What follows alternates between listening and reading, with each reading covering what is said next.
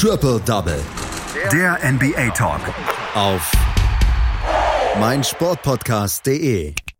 Acht Spiele gab es in der letzten Nacht in der NBA. Wir haben nur noch etwa sieben Wochen, bis die Playoffs anfangen in der NBA und die Spiele werden langsam mit einer höheren Intensität gespielt. Über die Spiele der letzten Nacht spreche ich natürlich wieder mit einem unserer NBA-Experten hier bei meinsportpodcast.de und dieses Mal ist es Daniel Seiler. Hallo Daniel. Hallo Andreas. Wir fangen mit einem Spiel aus der Eastern Conference an. Das ist das Spiel der Milwaukee Bucks bei den Washington Wizards. Gestern schon darüber gesprochen, dass die Milwaukee Bucks das erste Team sind, das sich qualifiziert hat für die Playoffs. Sie mussten allerdings jetzt die Extra-Runde drehen, um die Washington Wizards zu besiegen mit 137 zu 134. Und bei den Wizards, ja, erhäuft sich das so ein bisschen die ganz knappen Niederlagen trotz guter Leistung.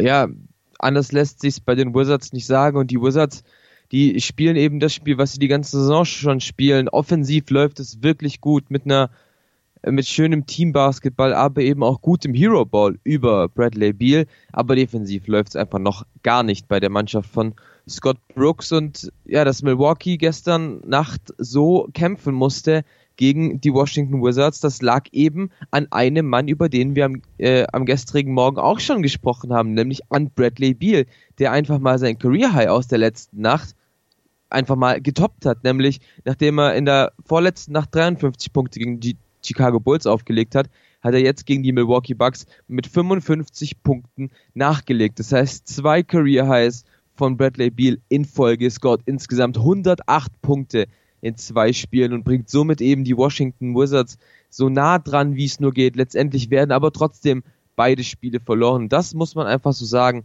weil die Defensive der Hauptstädte einfach nicht gut genug ist. Und das war eben auch gegen Milwaukee der Fall. Und das, obwohl ein bestimmter Janis Antetokounmpo einen rabenschwarzen Abend hatte, zumindest für seine Verhältnisse, früh ausgefault, keine, keine guten Wurfquoten, die Freiwürfe sind nicht unbedingt gefallen und eigentlich alles, alles gute Vorzeichen für Washington, um das Spiel zu gewinnen und das zeigte sich eigentlich auch im ersten Viertel, denn Milwaukee spielte zwar gut, aber nicht diesen dominanten Basketball, den man von ähm, dem Spitzenreiter der Liga gewohnt war. Es stand letztendlich 30 zu 25 für die Bucks.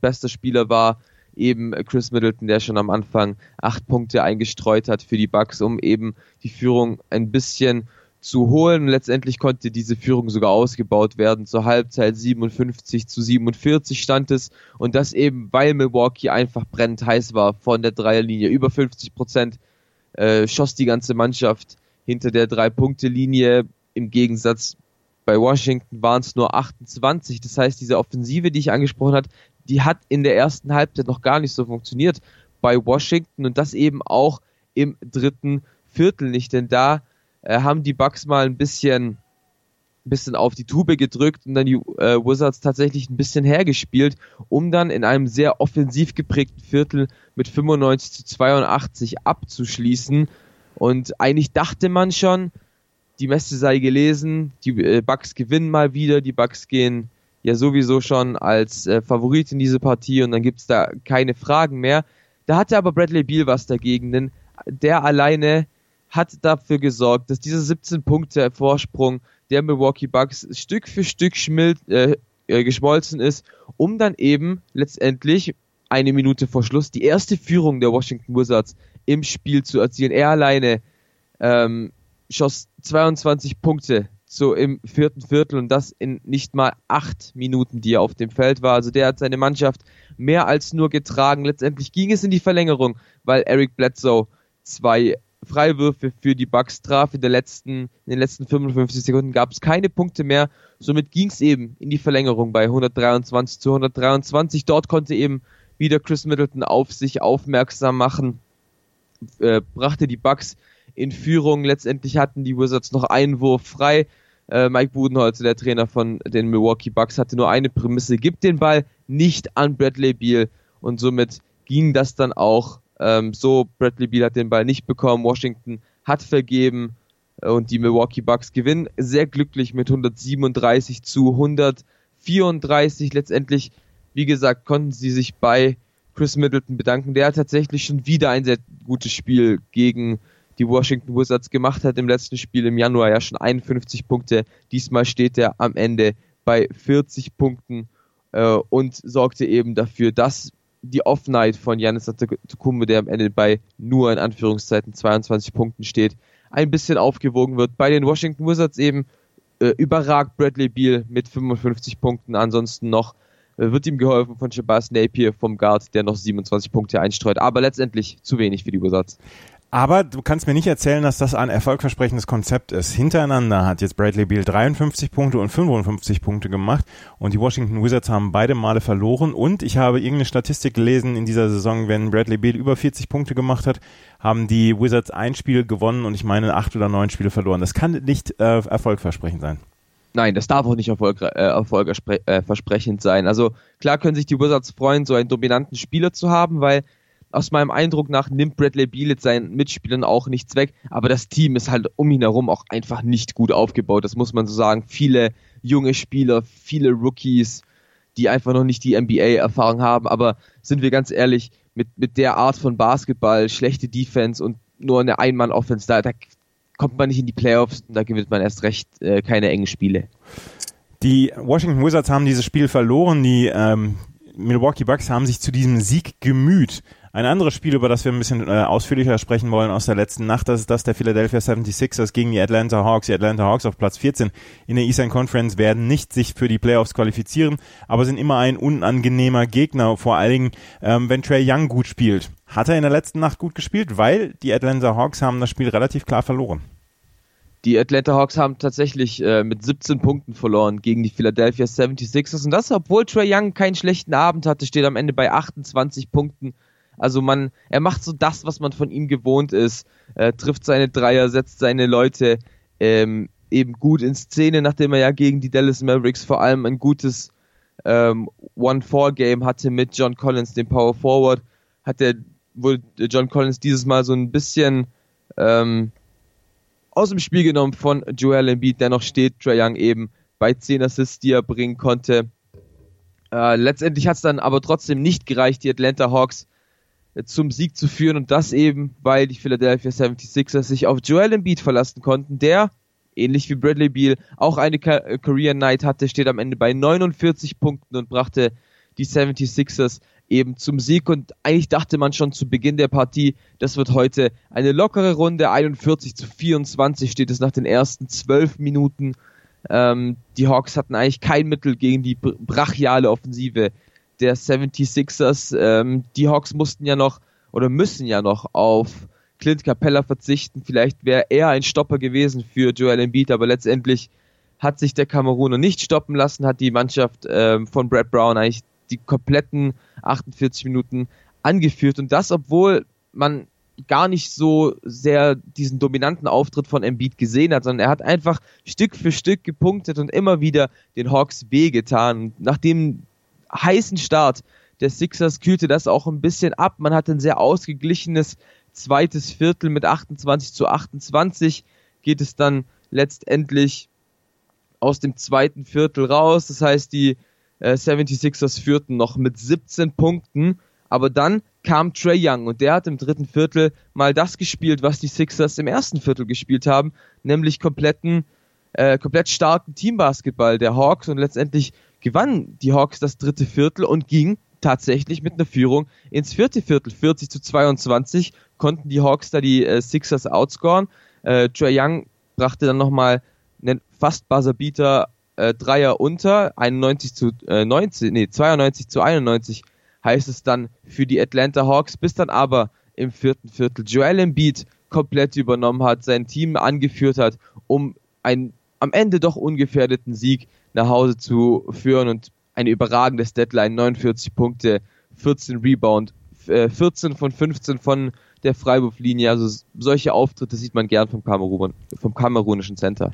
49 Punkte von Joel Embiid, die meisten ähm, Punkte eines Starting Centers bei den Philadelphia 76ers seit Moses Malone, der 1984 am 14. November 1984 51 Punkte damals gemacht hat. Also Joel Embiid in großen, großen Fußstapfen und er ist ja im Moment auch sehr Franchise-Spieler für die Philadelphia 76ers und wird das wahrscheinlich dann auch die nächsten Jahre noch bleiben. Die Philadelphia 76ers festigen Platz 5 in der Eastern Conference im Moment. Ein Spiel wollen wir uns noch etwas genauer angucken, das der Dallas Mavericks gegen die Minnesota Timberwolves. Dass die Mavericks sich für die Playoffs qualifizieren, scheint sicher zu sein, weil sie haben neun Spiele Vorsprung vor den Memphis Grizzlies. Aber sie wollen natürlich ihre Situation noch verbessern und gegen das schlechteste Team der Eastern, äh, der Western Conference oder das zweitschlechteste Team der Western Conference sprang ein Sieg heraus. 139 zu 123. War es mal wieder die Luka Doncic Show? Tatsächlich nicht. Äh, tatsächlich war es nicht die Luka Doncic Show. Ähm, er hat zwar ein gutes Spiel gemacht, letztendlich konnte er nach seiner Verletzung, nach seiner Knöchelverletzung, die ihn ja gegen die Hawks pausieren hat lassen, äh, wieder angreifen, steht am Ende bei 20 Punkten, 9 Rebounds und 7 Assists und das ist eine, und das ist immer noch krass, das für einen Zweitjahresprofi zu sagen, eine solide Leistung für äh, Luka Doncic. Letztendlich war es dann aber ein sehr großer Team-Effort bei den Dallas Mavericks, die diesen Sieg herbeigerufen haben. Und die Dallas Mavericks standen ja so ein bisschen in der Krise in den letzten Wochen. Jetzt auch die Niederlage gegen die Atlanta Hawks vor zwei Nächten war nicht unbedingt nötig.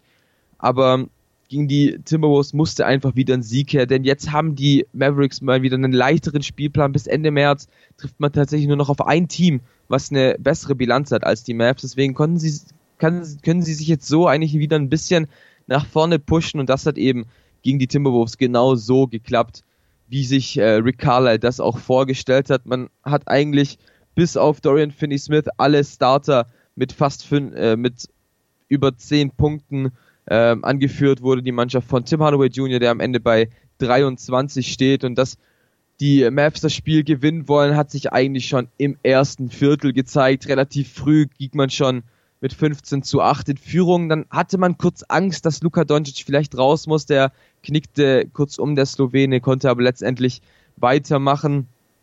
Die Timberwolves wollten noch mal rankommen, letztendlich haben aber die Mavs das nicht zugelassen. 41 zu 27 heißt es äh, nach dem ersten Viertel und eigentlich war da tatsächlich die Messe schon gelesen. Von den Timberwolves kam nicht mehr so viel, um irgendwie zurückzukommen, standen am Ende der ersten Halbzeit bei 81 Punkten. Das war ähm, Rekord seit ähm, Januar 83, das heißt seit äh, Januar 83 gab es nicht mehr so viele Punkte in der ersten Halbzeit äh, von den Dallas Mavericks und das einfach auch, weil neben den Startern, die ich gerade angesprochen hatte, auch einfach die Bank funktioniert hat. Also gerade Seth Curry steht bei ähm, Seth Curry, der sogar starten dürfte, pardon, äh, machte eine gute Partie, aber die Bank eben um Delon Wright, JJ Barrea, Maxi Kleber haben einfach gut performt und somit den Timberwolves keine Chance gelassen. Ähm, zwar haben die Timberwolves in der zweiten Halbzeit gerade durch D'Angelo Russell nochmal ein bisschen versucht ranzukommen. Das war aber eigentlich alles ohne Erfolg. Knapp sieben Minuten vor dem Ende der Partie hat Ricardo dann auch seine Starter vom Feld genommen. Die Garbage Time wurde eingeleitet, somit ein ungefährdeter Sieg für die Dallas Mavericks. Die Dallas Mavericks gewinnen also mit 139 zu 123. Fünf weitere Spiele gab es noch in der letzten Nacht. Die Cleveland Cavaliers äh, feiern einen ihrer seltenen Siege gegen die Miami Heat. Eine Überraschung hier. 125 zu 119. Kevin Porter Jr. mit 30 Punkten und Kevin Love mit 14 Rebounds waren die entscheidenden Leute für die Cleveland Cavaliers. Die Brooklyn Nets verlieren zu Hause gegen die Orlando Magic mit 113 zu 115 die äh, Orlando Magic angeführt von Aaron Gordon mit 27 Punkten und 10 Rebounds. Die Houston Rockets gewinnen zu Hause gegen die New York Knicks mit 100, äh, 123 zu 112. James Harden mal wieder mit 37 Punkten, der beste Mann bei den Houston Rockets. Die Phoenix Suns gewinnen bei den Utah Jazz auch etwas überraschend mit 131 zu 111. Devin Booker mit 24 Punkten und auch Ricky Rubio unter anderem mit 11 Assists waren hier die besten Leute für die Phoenix Suns und die LA Clippers gewinnen zu Hause gegen die Memphis Grizzlies mit 124 zu 97. Dank Kawhi Leonards 25 Punkten und die Ivica Subac 10 Rebounds. Das war Daniel Seiler mit seiner Expertise zu den besten Spielen der letzten Nacht, zu den interessantesten Spielen der letzten Nacht. Acht gab es und wir gehen so langsam in die Zielgerade dieser NBA-Saison. Sieben Wochen sind es noch und dann können wir über die Playoff-Teilnehmer sprechen. Danke, Daniel. Danke auch. Schatz, ich bin neu verliebt. Was?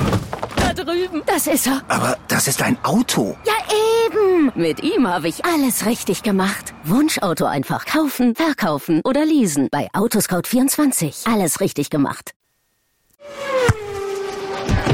Die komplette Welt des Sports. Wann und wo du willst. Der Füchsle Talk Die Analyse. Aus meiner Sicht ist dieses Experiment gescheitert. Die Vorschau. Ich mache mir meine Welt, wie sie mir gefällt. Kann Pippi Langstrumpf singen, aber nicht die Fußball-Bundesliga. Der prüfende Blick. Die Stimmung ist super. Alles zum SC Freiburg mit Michael. Der Füchsle Talk auf meinsportpodcast.de. Schatz, ich bin neu verliebt. Was? Drüben. Das ist er. Aber das ist ein Auto. Ja, eben. Mit ihm habe ich alles richtig gemacht. Wunschauto einfach kaufen, verkaufen oder leasen. Bei Autoscout24. Alles richtig gemacht.